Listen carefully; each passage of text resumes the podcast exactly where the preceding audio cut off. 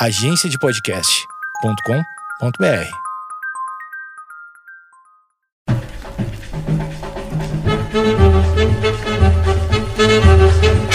Você está ouvindo o Geekonomics Podcast, onde nossa racionalidade é questionada e a economia comportamental é explicada. Nossa verdadeira humanidade desvendada sem reservas e com a dose certa de ciência e reverência.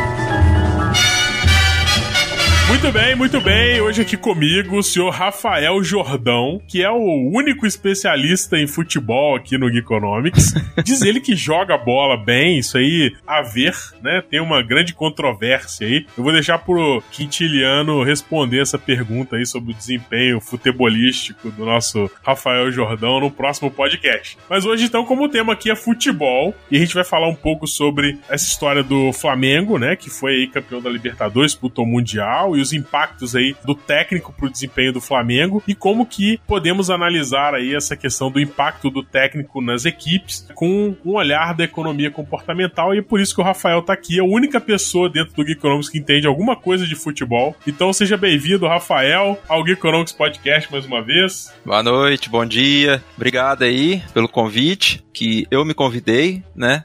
Literalmente. Pra gente falar sobre isso. A gente vai dar algum, alguns pitacos, não relacionados diretamente a só o técnico do Flamengo, mas nós vamos dar um, alguns pitacos sobre como que o esporte faz com que as pessoas acabem sendo tanto quanto enviesadas. E a gente quer ouvir a opinião de vocês sobre isso e o Campo Mori joga mal. Hashtag Campo Mori joga mal. Se você está escutando esse podcast, por favor, comente, né? Com a hashtag Campo Mori joga mal. a gente vai dar um salve aí pro Campo Mori. Mas enfim, Rafael, a ideia desse podcast começou com a gente batendo papo aí na internet a respeito da importância dos técnicos pro desempenho das equipes e pro resultado global das equipes de futebol. É óbvio que, antes de mais nada, é importante importante a gente destacar que o técnico tem sim uma importância para a equipe. No entanto, essa importância em termos de resultado, ela precisa ser relativizada. E é isso que a gente vai discutir um pouco aqui. O Rafael teve uma, uh, um insight bem interessante aí, que foi na contratação do novo técnico do Santos, né, Rafael? Isso. Acabou de fugir o nome dele na minha cabeça. É Jesualdo que o homem chama, não é? É, o antigo técnico do Santos era o Sampaoli, que era o, era estrangeiro, né? É o Sampaoli, é Jesualdo mesmo. É Jesualdo. Jesualdo. Bem de lembrar. O novo técnico é Jesualdo. É, é, olha, até o nome parecido, né? Tem o Jorge Jesus, aí os caras vão me contratam um Jesualdo. o negócio, na verdade, não é o técnico ser português ou ser estrangeiro, é o nome. Se tiver Jesus no nome, dá sorte. Eu acho que isso é, é uma boa premissa pra gente pesquisar. O que, que você acha? Acho que pode ser. Você sabe que o apelido na época da escola era Jesus, né? o seu. Muito bom. Então, gente, se você está escutando esse podcast, talvez é, técnicos com apelido também deem sorte. Você pode contratar o Rafael aí, quem sabe, né? Pro seu time de Dá várzea, certo. talvez.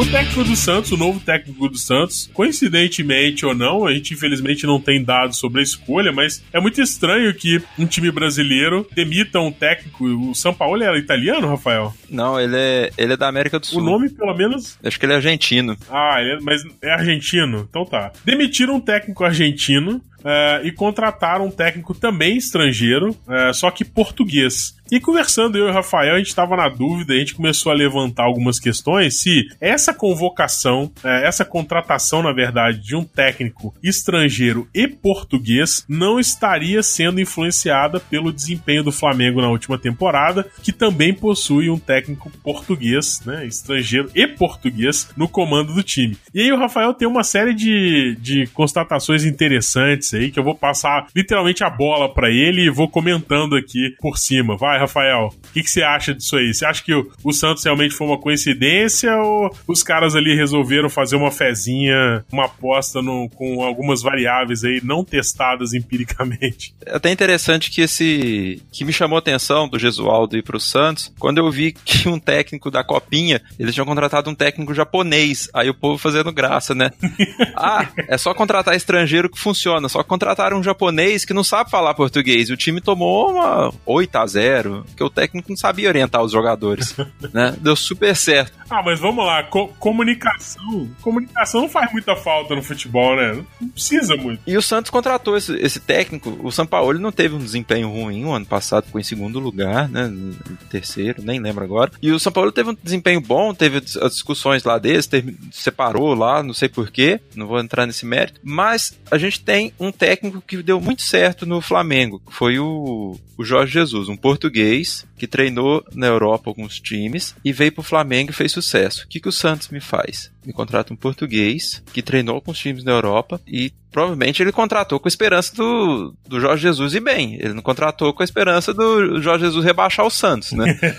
e o que acontece? E o povo comenta muito isso. Ah, técnico estrangeiro tem que vir pro país, técnico estrangeiro tem que vir pro país. O São Paulo, que é o time que eu torço, contratou um tanto de técnico estrangeiro. Uns deram certo, outros foram um fracasso mas e aí? Só trazer um técnico estrangeiro que dá certo? Então o que, que acontece? O que, que a gente questiona aqui? Será que eles não pegam uma característica e usam isso para facilitar a seleção de outro? Você acha que, por exemplo, para a torcida é mais simples entender a decisão de, de escolha do novo técnico, tendo um, um, critério, mesmo que extremamente subjetivo e nada, nada científico, vamos dizer assim, do que essa da, da nacionalidade? Isso também ajuda muito, né? Acho que ajuda a assimilar a pessoa. A pessoa assimila isso com muito mais facilidade, né? E assim, não, não só. É uma empatia gratuita de início, né? É, e assim, o, o, futebol é cheio de. O esporte em geral é cheio disso, né? O, o Kahneman comenta da, da mão quente do jogador de basquete. Você fala: olha, não existe mão quente no basquete. Cara, existe, existe sim. Não existe, olha aqui a prova. existe, existe sim. Né? Então, fica complicado. Aí um, um, jogador de futebol, por exemplo, ah, quem tem perna torta ou quem é canhoto é bom de bola. Você já deve ter ouvido falar isso. Nossa, tá aí o Denilson pra provar que é mentira. E, quantos, e quantos caras que às vezes não são bem vistos por conta disso? Só porque o cara é canhoto, porque o cara tem perna torta? Não no, primeira impressão, né? Depois, se o cara vai fazer cagadas, vai queimando, né? Mas quantos não são. não tem esse certo privilégio de início, e a gente sabe. É, é, meio, é uma coisa meio mística, né? É. O cara, ah não, só o cara é canhoto, então ele, ele tem mais chance de, de se dar bem e tal. Ou então, é, no caso do técnico principalmente, eu fico pensando que é, existe, tem, tem muita crítica ao futebol brasileiro aí nos últimos, nos últimos anos, né? Principalmente porque é, a seleção brasileira tomou aquele 7 a 1 e depois daquilo muita coisa começou a ser discutida no futebol brasileiro, né? E eu acho que talvez uma a, a, explicação mais fácil, né? E, e, a gente vê isso o tempo todo nos, nos times de futebol. A explicação mais fácil é o técnico. Então, quantos times a gente viu que ao longo do, do Campeonato Brasileiro trocou aí mais de duas, três vezes de técnico ao longo de uma mesma competição, né? Então, é uma explicação mais simples de ser dada. Concordo com você que eu acho que isso está extremamente enviesado, porque não existe dado empírico, e aí a gente pode fazer uma comparação com. Uh, você estava falando do basquete, mas tem aquela questão do beisebol também, né? Que está expresso naquele livro Moneyball, uh, e também do Michael Lewis, né? Michael Lewis? Moneyball? Isso, Michael Lewis. Michael Lewis. Uh, e tem um filme também, Moneyball, fica aí a dica, né? Para assistir Moneyball, que basicamente a história era essa. O cara assumiu, tinha uma gestão de uma equipe de beisebol e ele percebeu que o draft, que era a escolha de novos jogadores, o período de contratação de novos jogadores para a equipe, era decidido por um conselho, mas esse conselho era extremamente enviesado é, e utilizava de variáveis é, extremamente malucas, assim, descabidas para escolher é, jogadores. Tipo, que o cara tinha o, o, cotovelo meio torto, né? Tinha uns negócios assim. É, uns negócios que você. o cara gingado, para mim, era o mais emblemático. Assim. Ah, não, esse cara, ele, ele arremessa bem, mas ele, ele tem um quadril, o gingado dele não vai 45 graus, entendeu? Ele vai um pouquinho menos. Então, como se o cara conseguisse enxergar isso, né? É, assistindo um jogo de beisebol, o cara conseguia enxergar isso. E aí o que o, o, o, o gestor lá, que era o, o, acho que era o, era o Billy Bain, né? Que se eu, se eu não me, me, engano o nome do cara, ele era o time era o Oakland Athletics do, do beisebol. E ele, ele chegou e falou assim: "Não, peraí, a gente precisa. Vamos, vamos começar a entender dados objetivos a respeito do desempenho de jogadores de beisebol. E não variáveis subjetivas como a rotação do quadril ou a angulação do cotovelo do cara na hora que ele tá arremessando. E ele começou a basear o draft dele na grande maioria das contratações, em dados empíricos de desempenho do jogador, em estatística. Quantas bolas esse cara arremessou na temporada, quantas bolas ele rebateu, o que, que ele fez, qual que é, quantas vezes ele correu para a primeira base, para a segunda, quantos run runs ele fez, enfim. Então, e aí quando ele começou a selecionar o time dele com base escalar, é, contratar e escalar com base em dados objetivos de jogo, uh, o time dele começou a apresentar um desempenho muito acima da média, considerando que ele tinha uma série de restrições orçamentárias orçamentárias. E aí, a gente chegando agora, Rafael, você falou aí de viés aqui no futebol. Você acha que tem um pouquinho de uh, viés da disponibilidade agindo aí para definição do técnico do Santos? E outra pergunta que eu faço para você, que é, eu sei que você é especialista, estuda muito isso. Uh, você acha que a, a diretoria do Santos pode estar ali extremamente enviesada enquanto grupo ali? Você acha que group thinking ali, como é como tá isso ali no Santos? O que, que você pode. O que, que é a sua análise aí? Você que, eu sei que você estuda muito group thinking. É, eu, não, eu não, não tô ali no, na diretoria do Santos, mas a gente vê é, as similaridades, né? Um técnico português vir pro Brasil pro treinar um time. Essa descrição que eu dei se aplica ao Flamengo e ao Santos. Eu posso falar ainda, um técnico estrangeiro vir pro Brasil treinar um time daqui é, se aplica também a. Quem é? O São Paulo há um tempo atrás também. Eu acho que o, é uma das formas. É, a disponibilidade, no caso, o risco da disponibilidade, é uma das formas que as pessoas tomam decisões, principalmente em, em conselhos administrativos. A Sandra Guerra tem um livro muito bom sobre isso, que é a Caixa Preta da Governança. Eu achei ele um pouco arrastado. É, ela livro, repete tá? muita coisa, mas o livro é bom.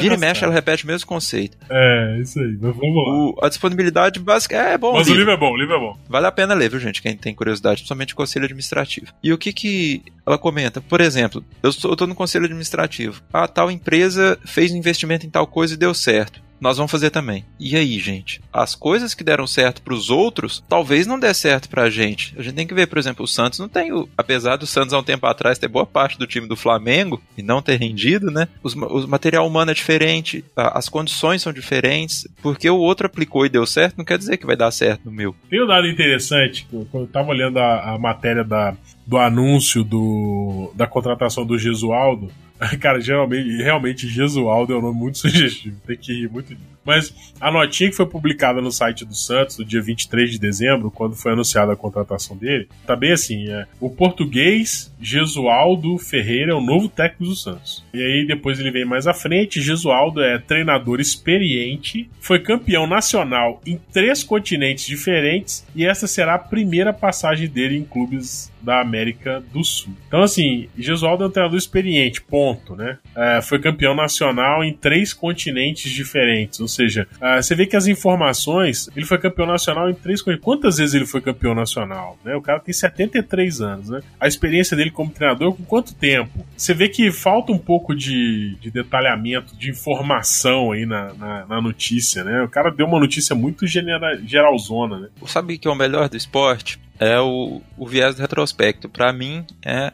a melhor coisa do esporte. Porque o viés retrospecto é a pessoa conseguir pegar as informações que se tem e dar uma justificativa para aquilo que aconteceu e, e fala, nossa, é tão óbvio que isso aconteceu. Né? Quando alguém fala assim, nossa, isso é tão óbvio que aconteceu, pode ter quase 100% de certeza que essa pessoa está caindo no viés retrospecto. E basicamente é, o, o, o, Brasil tomou de 7 a 1 da Alemanha. Como é óbvio que o Brasil tomou de 7 a 1 olha o time do Brasil. Agora vê os repórteres antes do jogo. ah, vamos pôr o, aquele menino lá, o Bernard, alegria nas pernas, que os alemão, alemães não vão ter dificuldade. O Dante conhece os alemães, não vamos ter dificuldade. Esse era o discurso antes. Alegria nas pernas, Rafael, como é que é isso aí? Alegria nas pernas. Alegria nas pernas, vai alegria nas pernas, tadinho menino um metro e meio com a zaga de 3 metros de altura, um passo dele era 50 dos outros. É, aí é a capacidade que a gente tem de, de falsear nossa memória, o viés retrospecto. Você lembra depois, assim, muito distorcidamente. O Gesualdo tá vindo pro Santos, ele pode ser tanto um sucesso como um fracasso. Isso aí é. O futebol, a gente tava comentando, é extremamente aleatório. É muito aleatório. Tanto é que quem quer fazer aposta aí, o futebol seria uma das últimas coisas que se deve apostar. Então, assim, o futebol é muito aleatório. Se o Gesualdo fizer sucesso, ele vai abrir de novo uma outra margem para que técnicos estrangeiros possam vir Vamos supor que o Santos ganha brasileiro, ganha estadual, vai bem na Libertadores, caminha muito bem. Pronto, você tem uma história totalmente bem contada e estruturada. Agora vamos supor que, que foi mal, você também tem uma história muito bem contada. Você consegue explicar isso com viés retrospecto. Você acha que, por exemplo, eu acho que o, o, futebol é cheio dessas, dessas coisas, né? Teve uma época que muito ex-jogador que teve uma carreira de sucesso acabou virando técnico. Isso ainda, ainda acontece muito, né? É, você tem Rogério Ceni, você teve o Renato Gaúcho, que, que tava na final agora, né? Disputou a final também do, uh, da Libertadores com o Flamengo, então... Ele foi na semifinal que ele saiu. Semifinal? Nossa, eu entendo muito de futebol. Né? eu tava lá acompanhando. Mas enfim, noto, eu percebo muitas vezes que as, as explicações vão mudando, né? Por exemplo, dizer que um, um bom jogador de futebol será um bom técnico de futebol também não é uma coisa muito, uma relação muito direta e simples assim, né? Um deu certo, aí o outro fala, ah, agora vai dar certo. Aí o outro tá errado. Aí eles têm explicação. Isso é o legal. As pessoas têm explicação para tudo. Não, esse vai dar certo porque, né, ele tinha uma visão mais, mais técnica quando era jogador, né? Ele era meio campo, né? Vai dar certo. Atacante não dá certo, não. Mas é, se o cara for meio campo, ele consegue ter uma visão melhor do jogo, então ele entende melhor para ser técnico. Teve tempo que teve uma, um enxame de, de técnico brasileiro saindo, né? No Japão, principalmente, né? Sim, sim, isso. A, a questão do jogador brasileiro, o jogador brasileiro é sempre parte para cima, sempre joga muito bem. É um estereótipo que as pessoas colocam. Tem jogador brasileiro que não, que não é bom hora nenhuma, não. e eles estão sendo contratados. É, Vê isso. O, ser brasileiro, para alguns países, é muito bem visto. É, com certeza. Mas assim, vamos lá. Teve um estudo da The Economist recente, foi de janeiro de 2019, que uh, falou sobre. Eles estavam estudando, eles fizeram uma pesquisa, criaram uns números índices e toda uma análise. Eu vou deixar o link aqui para quem quiser uh, avaliar lá, tentando estudar e, e, e quantificar o impacto de um, de um técnico, um bom técnico, para o resultado global de uma equipe num campeonato. E aí, dentro, dentro das. A, a análise é, tem algumas, alguns questionamentos, porque eles pegam uh, dados do jogo FIFA, né, da Electronic Arts e tal, para compor uh, o índice de impacto dos jogadores, por exemplo, para comparar com o índice de impacto dos resultados técnicos, mas chegou a, ao ponto de uh, eles terem uma média que pegando os melhores técnicos, os mais vencedores da história, se a gente isolar a variável técnico, eles contribuem em média numa temporada para um resultado de 4 pontos de cada time. Então, assim, quatro pontos na temporada inteira, cara, você vai comentar dizer, não, mas o cara pode perder um, um, um campeonato por quatro pontos, tá, ok. Mas, vamos lá, quatro pontos no, numa temporada. E quantos, quantos pontos que o Flamengo terminou o Campeonato Brasileiro? Foi campeão esse ano? Você lembra? Ah, muito. O quê? Muito sei lá, eu não tenho nem ordem de grandeza. Olha como é que eu sou bom. 70? 70, acho que 70, alguma 77. Coisa é, assim. tipo, é menos de 10% dos pontos, então, da equipe. É, foi né, nesse estudo da Economist. Ah, um time que é campeão geralmente faz 60, 70 pontos. Né? Ele não faz menos que isso. É, segundo o matemático Oswald Souza, né? Se você fizer 60... Ele não faz menos que isso.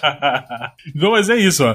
É, os caras chegaram lá, isolando a variável técnico, eles chegaram a uma conclusão de que o técnico corresponde a 4 pontos dentro da temporada inteira. E o que é engraçado é que jogadores, tipo, é, é, jogadores muito importantes, como, por exemplo, Neymar, por exemplo, é, quando eles colocaram isso no gráfico, corresponde, é, eles colocaram que o Neymar corresponde em torno de é, 7 pontos e alguma coisa é, na temporada inteira. Ou seja, a diferença que o cara faz é 7 pontos no, numa temporada inteira. Ou seja, reforçando aquela tese que a gente discutiu no início, que futebol é extremamente aleatório, né? Não tem lógica no futebol, né? Não, não tem. Não tem muita lógica. Agora, você acha que, por exemplo, numa casa de aposta aí no início do campeonato, o Santos vai estar tá pagando melhor, cara, pelo fato de ter um técnico português? Não sei, não sei te falar. É, assim, em questão de casa de aposta, eu lembro muito. Que apostador é bicho difícil. É, eu lembro muito do, do caso do Leicester, que é um time da Inglaterra que ganhou a temporada de 2015-2016. ganhou o campeonato inglês. A probabilidade do Leicester ser campeão naquele ano, as casas de apostas pagavam mais pro Leicester ser campeão do que pro Elvis aparecer vivo. Ou seja, a probabilidade na casa de apostas do Elvis aparecer vivo era maior. Ah, muito bom.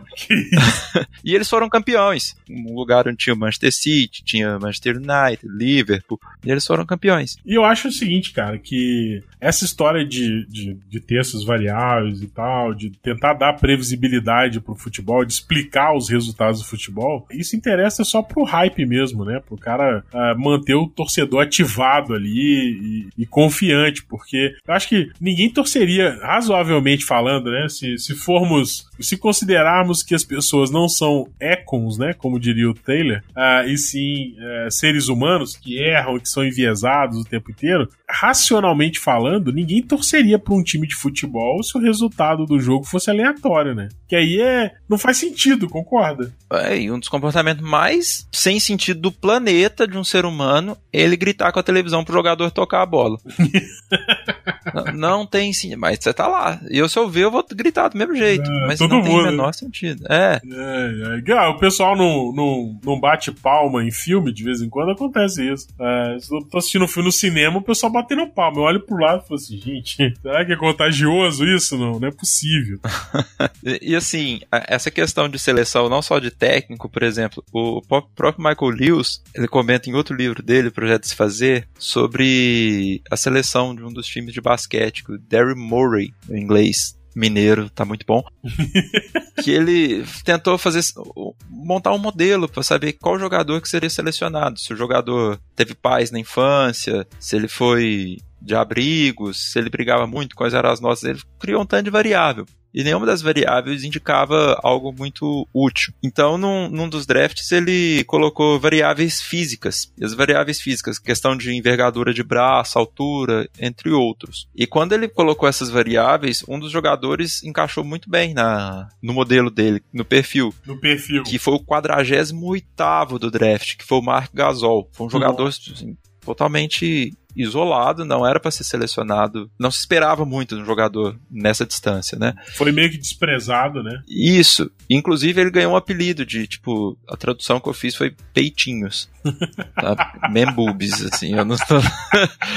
Ai, então, assim, você não imagina um jogador de basquete com esse apelido, por exemplo, né? Não, é, é estranho. Eu não conheço, tô digitando aqui na internet para ver foto dele. E ele foi bem, muito bem. Acontece que você criou um padrão que jogadores com aquele tipo físico iriam bem também. Mas não quer dizer que o Mark Gasol foi bem, que outro que tem o mesmo tipo físico vá bem também. Não quer dizer que o Jesus foi bem, que outro Jesus português vá bem também. Exatamente. Entendeu? E assim, o outro caso do Stephen Curry, que não tem, não é tão altão, assim, ele é alto, tem 1,90m mais ou menos, 1,91m, e ele foi muito bem numa temporada. Ele abriu brecha para outros jogadores da, mes da mesma altura, mais ou menos, serem bem vistos. É, mas você tem jogador menor do que isso muito bem na NBA também. Tem, tem. O, acho que o Tony Stockton, que jogou no Utah Jazz também, era um nanico pros padrões da NBA. Você foi, foi longe, hein? Tem um livro que comenta sobre isso, questões de desempenho de esporte, que é a genética do esporte, e eles comentam que a envergadura do braço de um jogador de basquete é mais importante que a altura. Mas você não acha que é uma parada meio confusão entre correlação e causalidade? Tipo assim, pô, eu posso ter um braço gigantesco, mas isso não quer dizer que eu vou jogar bem basquete, cara. Não tem como. Não quer dizer, você pode errar todas as cestas. É. Péssimo de mira. Exatamente. Não, eu posso ter é, uma péssima coordenação motora, eu posso não me adaptar ao esporte, sei lá, tem um monte de variável. Eu acho que é, o, que me, o que me incomoda muito nessas avaliações é porque o cara pega um, um, um contexto que é repleto de variáveis e ele quer explicar o desempenho com uma variável. Tipo assim, ah, não, é, é o tamanho do braço que vai fazer o cara bem. Mas espera aí, tem horas de treinamento, é, você tem é, é desempenho é, passado do cara, você tem. Percepção espacial, psicomotricidade, tem. Exatamente. Como é que o cara resume isso a uma característica assim, tipo, o tamanho do braço? E te falo mais, as Olimpíadas de Sydney, foi 2000 com as Olimpíadas de Sydney, né? Nas Olimpíadas de Sydney, o governo lá, o Ministério do Esporte de, dos australianos, eu não sei como é que chama isso deles, eles selecionavam as pessoas pelo tipo físico e foram trocando, por exemplo, ah, você faz remo, não, seu tipo físico não é de remo, seu tipo físico é de ginástica olímpica, vai para ginástica olímpica. Fizeram isso, eles tiveram um desempenho muito bom, só que eles esquecem de uma variável também. Foi o melhor desempenho per capita de uma Olimpíada, mas eles esquecem que eles estavam participando da Olimpíada no país deles, com a torcida deles, né? É, com certeza isso teve um peso também. Os caras estavam jogando em casa, né? Vamos lá. É mais uma variável, né, que a gente tem que considerar, né? Sabe uma variável que é interessante também, que alguns técnicos usam? Alguns não, só um que eu sei da história. O Raymond Domenech, que foi um técnico da França, ele não convocava jogador do signo de escorpião. ah, não, cara, vamos acabar esse podcast agora, não tem como. Tem sentido nenhum. e ele não convocava, porque desagregava na equipe, segundo ele. Ah, não tem condição. Se jogar um escorpião na cama de alguém, provavelmente você desagrega a equipe, mas você convocar alguém de escorpião. Cara, não tem como. Mas assim, você acha que o, o esporte em geral, cara, ele é muito contaminado por esse tipo de análise, né? É, se você pegar aí de, de corrida de cavalo, a, a, tamanho do jockey, né? O cara considera que o tamanho do jockey influencia e tal. Então, assim, tem uma série de coisas que as pessoas vão criando em torno. E assim, no, especificamente no, no nos Estados Unidos, os caras são meio fissurados com coleta de dados, né? E com estatística. Se você, por exemplo, olhar é, na NFL, por exemplo, que é alguma coisa que ainda acompanha mais ou menos, né? Que é o futebol americano. Você puxar a, a tabela de estatística, cara, do, dos jogadores, você tem tudo, cara. Assim, quantos passos que o cara deu depois que ele saiu do vestiário. Se você olhar lá, tá arriscado ter essa, essa estatística lá mapeada. Então, é, com esse, essa profusão de dados, os caras ainda caem nessa de tipo, não, esse cara vai jogar bem porque o cotovelo dele é, ele é mais pontudo que o normal, então isso vai dar um impulso melhor de lançamento. O tornozelo dele é torto, ele corre melhor pela esquerda. Exatamente. O próprio, o próprio desempenho passado não, não garante já, né? Se você pensar bem, tipo assim, olha como que é fácil a gente desconstruir a, as teorias esportivas, né? O próprio desempenho passado não garante nada pro desempenho futuro. Primeiro porque a equipe muda muito. Uh, o ambiente, se, se, a equipe propriamente não mudar, as outras equipes mudaram muito, né? Então, falar que desempenho passado garante alguma coisa não garante. Acreditar que nome de técnico, nacionalidade, tá, tá, tá, é forçar muito a barra, né? Enfim, e tem, tem estudo, Rafael. Eu, eu particularmente não, não li nada a respeito de futebol, mas você, você conhece algum outro estudo que comprova que futebol é aleatório? Por exemplo, nesse da, só para te dar um exemplo, nesse da Economist, os caras analisaram o Zé Mourinho. Então eles pegaram os melhores resultados dele nos cinco últimos times que ele passou, né? No Chelsea, no, na Inter de Milão, no Real Madrid, depois no retorno dele ao Chelsea e por fim no Manchester United. Uh, ele teve um desempenho no Chelsea, a primeira vez que ele foi, muito bom. Tipo, 9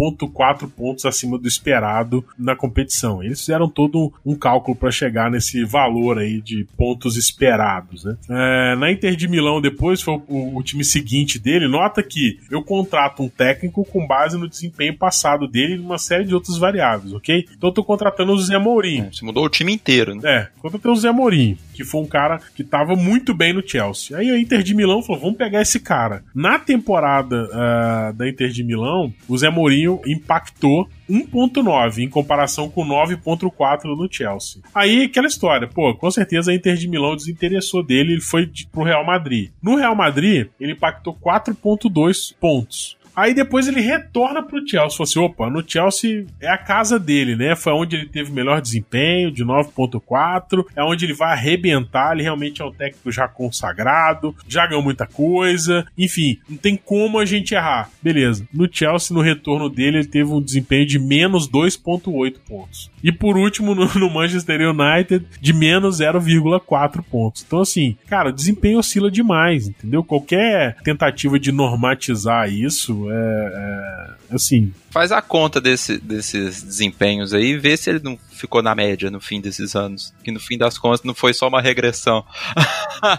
é, isso aí. Eu sei onde você quer chegar. É isso aí. Ai, ai. É uma regressão à média, com certeza. Vai dar isso, cara, porque 9.4. Vou ter que fazer essa conta? Meu teclado é barulhento. Ah, vai, vai fazer assim. Se você não fizer, eu vou, eu vou fazer aqui. Pode falar. Meu teclado é barulhento, mas eu vou fazer essa conta. Vamos lá, ó. Uma hora depois. Desempenho médio de 2,44. Ou seja, Médião. Médião. então, é, assim, ele teve mais próximo da média, né, em três ocasiões, ou seja, 1.9, 2.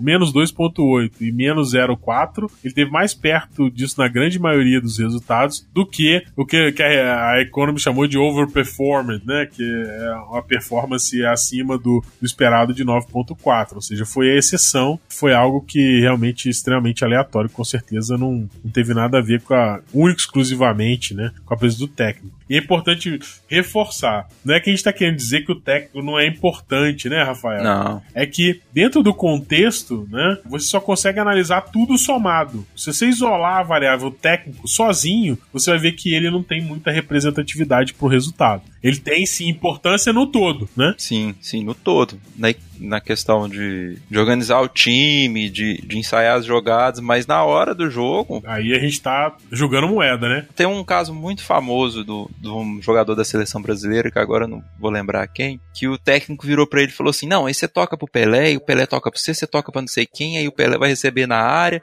e você, ele faz o gol. Aí o jogador parou, olhou pro técnico e falou assim: Tá, você combinou com a gente, mas você combinou com outro time também? Combinou com os russos? Essa é a frase. É. Esqueceu de combinar com os russos, né? Que a gente ia ganhar, pô. Todo mundo sabia que a gente ia ganhar, mas não combinaram com os russos que a gente ia ganhar. Agora, uma coisa que eu acho interessante, a questão de Cristiano Ronaldo e Messi. O tanto que eles fogem da média nisso. E isso eu queria saber se tem algum estudo que mostra o quanto eles influenciam. A Economist, a Economist, olha só. Que eles fogem muito do normal. Enquanto o Neymar tá aqui marcado como uma influência, é, um impacto em pontos na temporada, entre 7,5 com a 7,4, quase chegando a 7,5. O Messi e o Cristiano Ronaldo estão aqui listados nesse estudo da, da, nesse estudo da Economist com algo em torno de 8,6 a 8,7 pontos de impacto. Ou seja, é o dobro do técnico. Ao longo de 10 anos, mais ou menos, né? É, isso aí. Não, mas assim, considerando a temporada, né? É, é muito fora do normal. É, muito fora do normal. Mas assim, se você for pensar, quantificar assim, o resultado histórico deles, esse impacto é muito bom e é muito acima do que é esperado. Muito. Né? Então, assim, 8 pontos aí, quase 9 pontos na, numa temporada, se você considerar que o time tem 11 jogadores, né? Um cara ser responsável por 9 já é uma coisa considerável. Mas, de novo, né? Isso é aleatório. Não há garantia de que se você colocar os dois no, no teu time, você vai ter um impacto de 18 pontos, ou seja, 9 de cada um, né? Então, é, é forçação de barra demais isso aí. Aí você pega, por exemplo, o Messi, tá? aí quem que você contrata? O primo do Messi. é isso que não... Assim, é, tudo bem que tinha contatos, tinha... Qual que é o nome dele? É Jesus o quê? É... é, é... Se você contratar o, o, primo do Messi, não tem muito sim, né? Tipo, é o, o Max Biancucci. Ele não jogou, eu, Acho que ele jogou bem no esporte, se eu não me engano. Eu fui procurar. Mas de resto foi um desespero em tudo. Sabe uma coisa que mostra para mim também que, que pode ser uma evidência de que os caras estão extremamente enviesados? Quando o cara compara, tipo assim, não, esse cara é o novo Pelé. Ele joga igual o Pelé, esse cara. Não, esse cara é o novo Neymar. O novo Romário. Não tem umas paradas dessas? Os caras vêm e falam assim, não, esse cara, ó, não, ele é baixinho. Tinha um caso desse, foi o cara do Goiás, que, que o pessoal tava falando que era o Romário. Ah, se o cara for baixinho e fizer gol, é o Romário. e aquele cara que é meio gordinho, que tava metendo gol, de onde que esse cara é? Qual time o Walter. é? O Walter. O Walter jogou no Goiás, no, no Fluminense. Esse cara elimina, detona com a estatística também da, da questão física, você não acha, não? Total. Nossa, ele não cabe nenhum exterior. E, e se bobear, acho que a hora que você vê ele de perto, ele não deve ser tão gordo. Entendi. Porque jogador de futebol é muito magro. Muito magro. Nossa. E ele, assim, tem uma pancinha lá. E se bobear, nem é tão. Ele destrói totalmente a imagem. E se bobear, alguém foi contratado acima do peso por conta disso também. não duvido. Não duvido, é. Principalmente no Goiás, né? Que é o time dele. Não, vamos, agora vamos, estamos de olho nos gordinhos, porque a gente tem um histórico para atacante, tem um histórico bom aí de gordinho. Os caras vai naquele churrascão de sábado de manhã, né? vai naquele racha do serviço. É isso aí. Tem tipo você atacante, meu. É, cara. Os caras que acabam de jogar vai pra cerveja, fica bom. Ah, é muito bom. Agora, sabe uma outra coisa, um, um time que tá destacando? Tem uma reportagem, depois eu te mando o link pra você colocar com o pessoal, uma do Liverpool, que o Liverpool tá usando muita estatística para selecionar jogador. Ah, não sabia. Quem toca mais em determinada região, quem toca mais em determinada direção. Então eles estão tentando contratar jogadores não pelo nome, mas sim pelo desempenho que eles estão mostrando na equipe e se isso encaixa no modelo da equipe. Eu fico pensando se esses caras não assistiram Moneyball, né? Ou se não leram Moneyball. Ah, eu tenho certeza. E, assim, é interessante a reportagem que o, o responsável por isso chega pro Klopp, que é o técnico do Liverpool, quando ele tava no Borussia ainda, e ele fala: Olha, sabe tal jogo? E, e, e comenta o jogo. Vocês perderam de 1 a 0 Aí ele lembra que aquele jogo a gente foi extremamente azarado. Aí ele comenta que, assim, que mostrou: olha, a gente chegou, o time do Borussia chegou tantas vezes na área, por tal lugar, chutou a maioria das bolas para tal lugar, e se vocês tivessem corrigido tal coisa durante o jogo, e, e vai mostrando essas coisas, assim. Esse cara que você falou aí é o Jürgen Klopp? O Klopp é o técnico do, do Liverpool hoje, mas na época que ele conheceu esse cara, ele tava no Borussia. Ah, entendi. Esse cara tem um estudo dele, ele tá na, no estudo da Economist também. Ele foi responsável por três pontos na temporada. Aí. E assim, e tem por trás uma esta... tinha que ter também essa questão da estatística, né, para saber. É, ele e o Simeone, tá aqui no estudo, ele e o Simeone ganharam é, títulos de liga com times considerados abaixo. abaixo. da média. Assim. É, o Borussia era abaixo. Muito abaixo da média. E assim, eu não sei, o, o, Flamengo, agora voltando aos brasileiros, eu não sei, o Flamengo teve um desempenho muito excepcional no último ano. A torcida provavelmente quer que ele te, que ela tenha de novo esse desempenho absurdo. Mas o que se espera é que o desempenho passado não repita no futuro, né? E que tenha uma queda. Não, eu quero saber o seguinte, e aí fica pro o flamenguista que tá escutando a gente, você que é flamenguista, fica o recado para você é, tentar explicar se as coisas não forem tão bem, né, quanto você espera, tentar explicar de uma forma mais razoável. Porque pode acontecer do, do Flamengo ser um, um sucesso novamente na próxima temporada, com o mesmo técnico, pode acontecer de não ser. E aí, vamos lá, como que a gente vai explicar isso só considerando o técnico? O técnico é o mesmo, né? Então, se, se você não mudou as variáveis, o time deve ter mudado também, né? Ah, isso aí não tem como, né? Até agora não mudou, não, tá reforçando só. Tá reforçando? Enfim. Veremos, né? Vai ficar o recado. A questão de desempenho excelente, o Real Madrid, quando o Cristiano Ronaldo saiu, foi um desastre. O Real Madrid caiu de produção de forma absurda, né? Foram três anos muito no topo e caiu de uma forma drástica. Agora que tá recuperando. Com certeza foi a saída do Cristiano Ronaldo, né? Tem influenciado muito, né?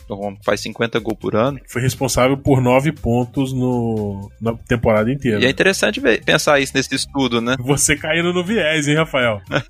Você tá caindo no viés, tá achando que é o Cristiano Ronaldo, que, que, cara, você é ser humano, hein? Não, mas eu falo, eu falo voltar à média mesmo, Real Madrid. Ah, entendi. Você, ele tava acima da média com o Cristiano lá. Tava muito acima da média. Ganhar três títulos de Champions League seguida é muito acima da média. Uma hora isso ia cair. E você acha que isso é por causa do Cristiano Ronaldo, né? Eu acho que ele ia regredir a média. O Cristiano Ronaldo saiu na hora certa.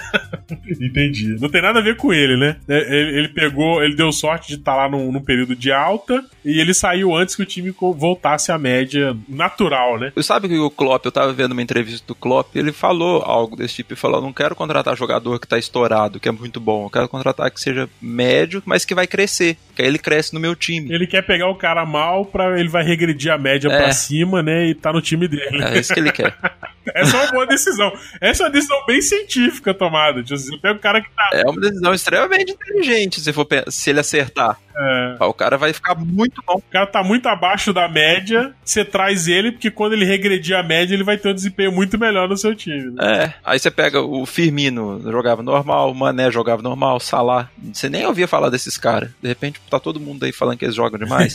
Estão jogando bem, mas. Cara, eu acho que o pessoal podia contratar a gente pra assessor, né? De técnico de futebol. Podia. Depois dessa, contratar só underperformer. É, contrata gente, contrata gente que tá abaixo da média, mas que tem um potencial, que consegue ver o potencial. Mas pro cara, pro cara que é gestor é ótimo, né? Se fosse, não, veja bem, esse cara aqui é, tinha feito zero gols na temporada passada, fez dois gols na temporada. É, foi um aumento absurdo de desempenho dele. Ele saiu de zero para dois. É muito bom. Eu tava olhando, o Corinthians contratou, acho que em 2007, um atacante, que na verdade era zagueiro, mas que tinha feito dois gols no Corinthians. Eles contrataram como atacante.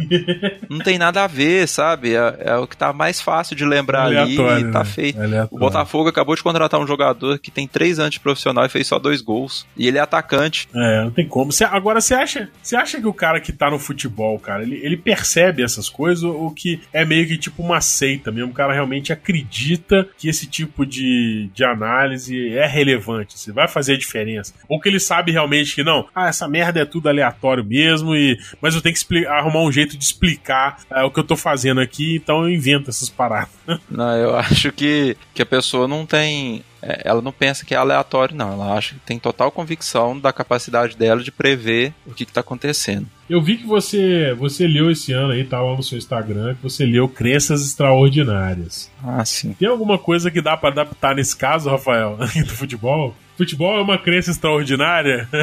Acho que o que mais dá pra adaptar é que se você quer acreditar em uma coisa, eu posso te provar que, mil vezes que você precisa só de uma afirmação pra você continuar acreditando nela. a gente só acredita, né? A gente acredita no que a gente quer, né? Não no que é mostrado pra gente com evidência e fato. É, pra mim essa é a máxima do cérebro, né, humano. A, a informação que você recebe não tem qualidade. Se a qualidade é o que menos importa. Se fizer sentido pra você, você absorve ela como se fosse extremamente válido. Entendi. Ou seja, isso também cai naquele famoso viés da confirmação que a gente só procura informações ah, que reforcem nossos pontos de vista, né? Então, é, sempre o cara vai explicar e vai estar convicto de que é, é o ponto de vista dele pré-estabelecido e ele vai procurar informação para reforçar esse ponto e vai ficar ali ancorado nisso, agarrado nisso, eh, até que. Bom, eu ia falar até que se prove o contrário, mas não adianta provar, né?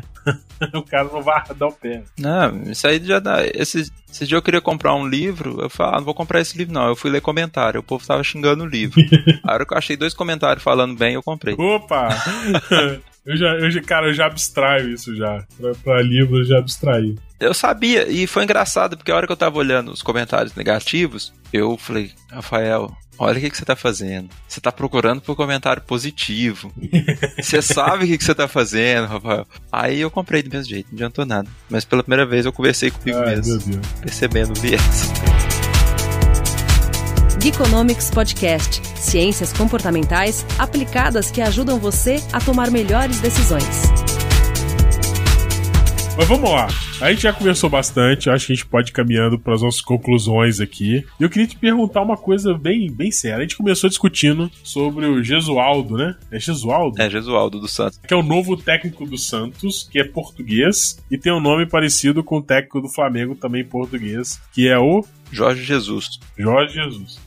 Então, ah, Rafael, o que você tem a dizer a respeito desse tipo de ah, coincidência, e desse tipo de. essa coisa mística que envolve muitas decisões que acontecem em times de futebol, como manter ou demitir o técnico, ah, contratar ou não o craque, trazer o técnico estrangeiro, enfim, pegar carona na, na boa fase aí do, do estilo de técnicos portugueses aí no futebol brasileiro. Você acha que encaixou? Eu acho que o estilo de jogo português encaixou bem no futebol brasileiro. O que, que você acha? É, encaixou sim, viu? Super.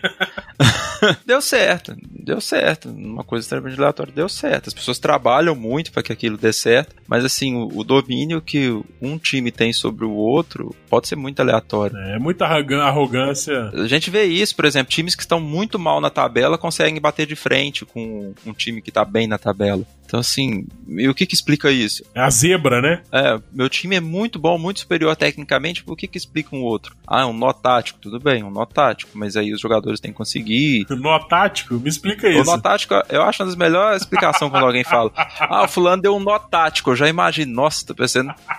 Aí um jogador assim debaixo da terra, né, na hora e fez o. Segurou a perna do, do atacante para não fazer o gol. Mas a questão tática do futebol é muito legal. É muito interessante ver como que o, o futebol mudou, ele evoluiu e, e você consegue ver de fato que os jogadores estão ali na posição, eles têm uma função específica, você consegue ver as orientações do técnico, só que o técnico não faz o gol, o jogador pode tá ne- ficar nervoso por algum motivo, N coisas podem acontecer ali, né? O cara tem toda uma vida pessoal por trás, né?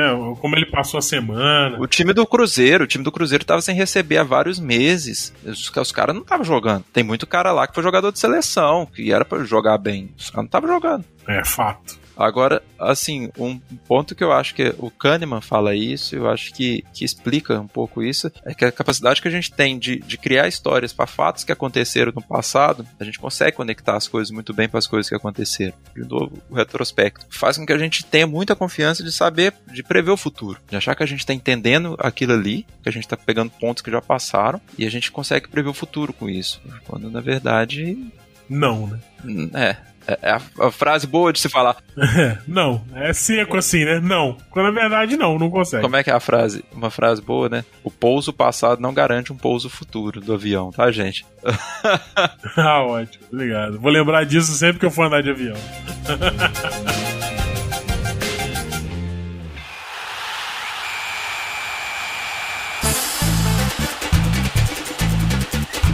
Muito bem, muito bem. Então acho que a gente vai chegando aqui ao final desse podcast sobre futebol. Ah, chegando à principal conclusão de que futebol realmente é aleatório. E eu acho que fica o convite, Rafael, pra gente regravar um segundo episódio no final da temporada 2020 do Brasileiro, pra gente ver o desempenho do Gesualdo aí, pra ver se, Sim. se ele, é, como foi e tal, o que a gente pode comentar a respeito, de repente comparar ele com o Jorge Jesus, né, que é o técnico do Flamengo, e, e tentar ver se existe um padrão aí de técnico português é, e resultado no futebol brasileiro. O pessoal de casa de aposta vai ficar muito feliz se a gente encontrar uma correlação espúria aí.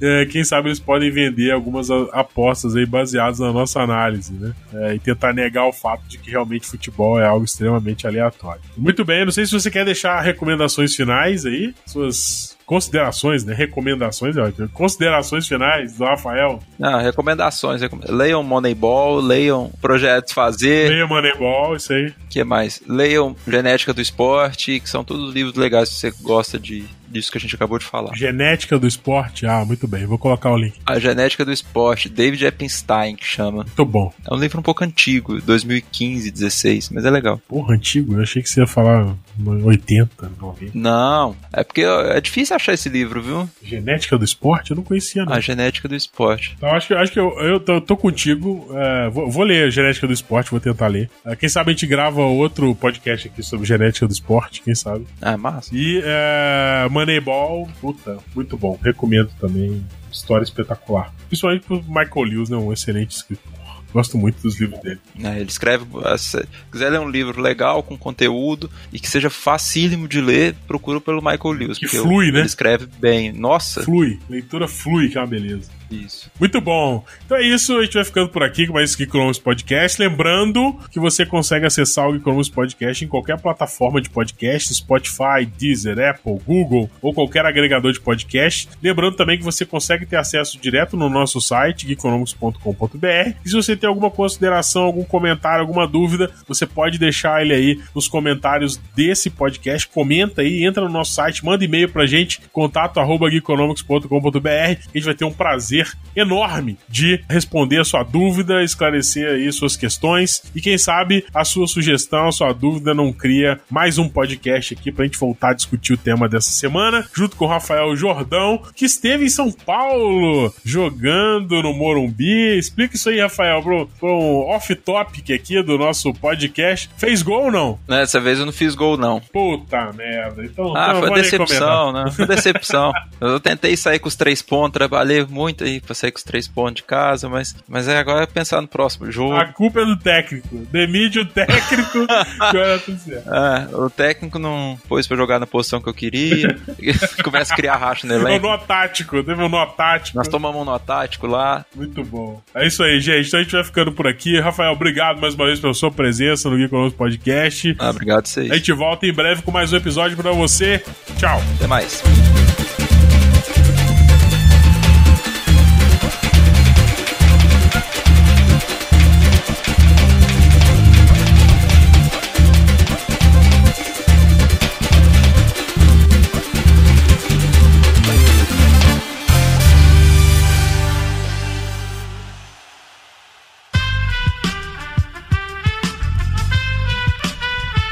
Este podcast foi editado por Aerolitos Edição Inteligente.